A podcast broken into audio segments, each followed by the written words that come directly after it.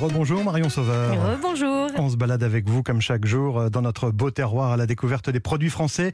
Et aujourd'hui au menu, la cacahuète. Et oui, puisqu'on en produit en France, à Souston, dans Bah les oui. Landes.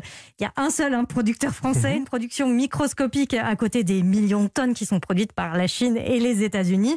Il faut savoir que la cacahuète est une légumineuse. Elle se conserve plusieurs mois enveloppée dans sa coque. Mhm. Il existe plusieurs dizaines d'espèces différentes d'arachides qui sont regroupées en, en deux grandes familles, Virginia et Spanish. Mais oui, ça, ça vient du Mexique, la cacahuète, d'où ce nom. Alors, pour choisir des cacahuètes, mieux vaut se porter sur des cacahuètes encore en coque qui ne sont pas donc transformées puisqu'elles gardent toute leur saveur.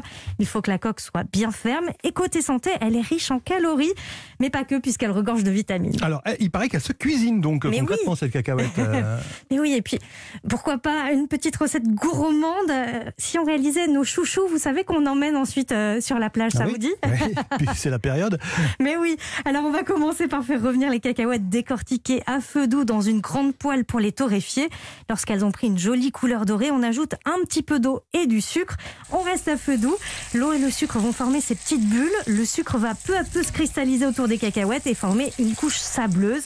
On va ajouter du sucre vanillé et elles vont prendre une jolie couleur caramélisée. Ça va sentir terriblement bon.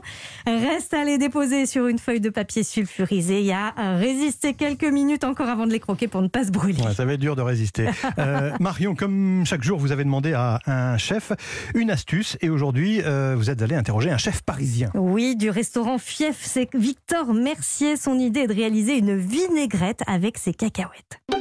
L'idée, c'est de prendre euh, ces cacahuètes torréfiées et caramélisées, de les mixer, un peu comme un praliné. Avec l'huile, euh, ça va se texturer tout seul parce que les cacahuètes sont riches en, en lipides et en gras. Et ensuite, on va rajouter du vinaigre. Vinaigre de cidre, ça ira très bien. Un peu de sel et euh, ça nous fait une vinaigrette pralinée de cacahuètes qui pourra assaisonner des salades. Ça, c'est vraiment cool.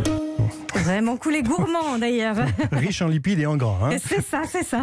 Et chez Fief, dans son restaurant parisien, Victor Mercier nous fera déguster un sundae à l'abricot avec des cacahuètes torréfiées et caramélisées. C'est vraiment gourmand. Oui, Là aussi. Euh, Est-ce que vous avez une deuxième adresse pour, euh, à nous conseiller pour croquer dans, dans, dans ces cacahuètes On Marion reste dans la gourmandise et à Paris d'ailleurs, direction le restaurant Louis Vin. La chef Mélanie Serre réalise une tarte choco cacahuète. Merci Marion, vos recettes et les bonnes adresses à retrouver bien évidemment sur euh, europe1.fr et puis d'autres bonnes idées hein, autour d'Olivier Pouls, bien sûr tout à l'heure dans le marché de midi sur Europe 1 entre midi et midi 30. Et bien sûr nous on se retrouve demain Marion.